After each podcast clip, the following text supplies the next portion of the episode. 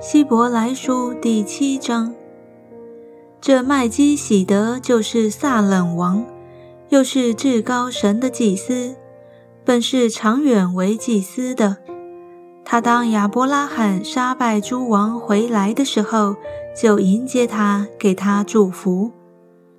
亚伯拉罕也将自己所得来的取十分之一给他。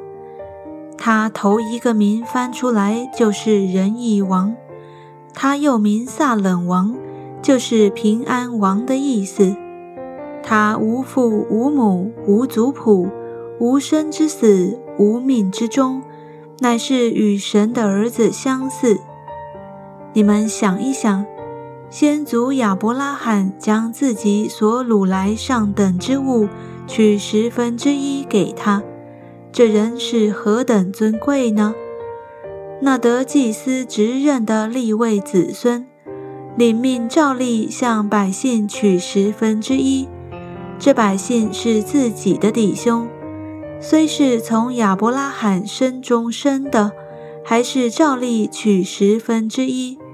独有麦基喜德不与他们同谱，倒收纳亚伯拉罕的十分之一。为那蒙应许的亚伯拉罕祝福，从来位份大的给位份小的祝福，这是驳不倒的理。在这里收十分之一的都是必死的人，但在那里收十分之一的，又为他做见证的说他是活的，并且可说那受十分之一的立位。也是借着亚伯拉罕纳了十分之一，因为麦基喜德迎接亚伯拉罕的时候，立位已经在他先祖的身中。从前百姓在立位人祭司职任以下守律法，倘若借这职任能得完全，又何用另外兴起一位祭司，照麦基喜德的等次？不照亚伦的等次呢？祭司的职任既已更改，律法也必须更改，因为这话所指的人本属别的支派，那支派里从来没有一人伺候祭坛。我们的主分明是从犹大出来的，但这支派摩西并没有提到祭司。倘若照麦基喜德的样式，另外兴起一位祭司来，我的话更是显而易见了。他成为祭司，并不是照属肉体的条例，乃是照无穷之生命的大能。因为有给他做见证的说，你是照着麦基喜德的等次，永远为祭司。先前的条例因软弱无益，所以废掉了。律法原来一无所成，就引进了更美的指望。靠着指望，我们便可以进到神面前。再者，耶稣为祭司，并不是不起势力的。至于那些祭司，原不是起势力的。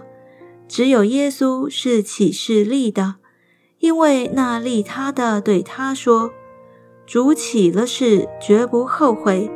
你是永远为祭司。”既是启示立的，耶稣就做了更美之约的中保。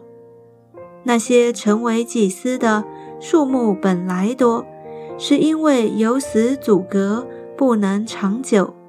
这位既是永远长存的。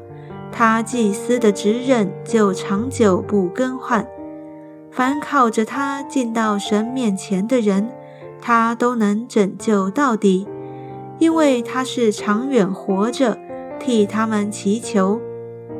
像这样圣洁、无邪恶、无玷污、远离罪人、高过诸天的大祭司，原是与我们合宜的。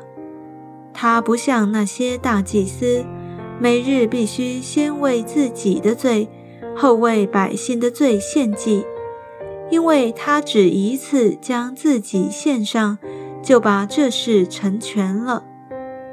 律法本是立软弱的人为大祭司，但在律法以后启示的话，是立儿子为大祭司，乃是成全到永远的。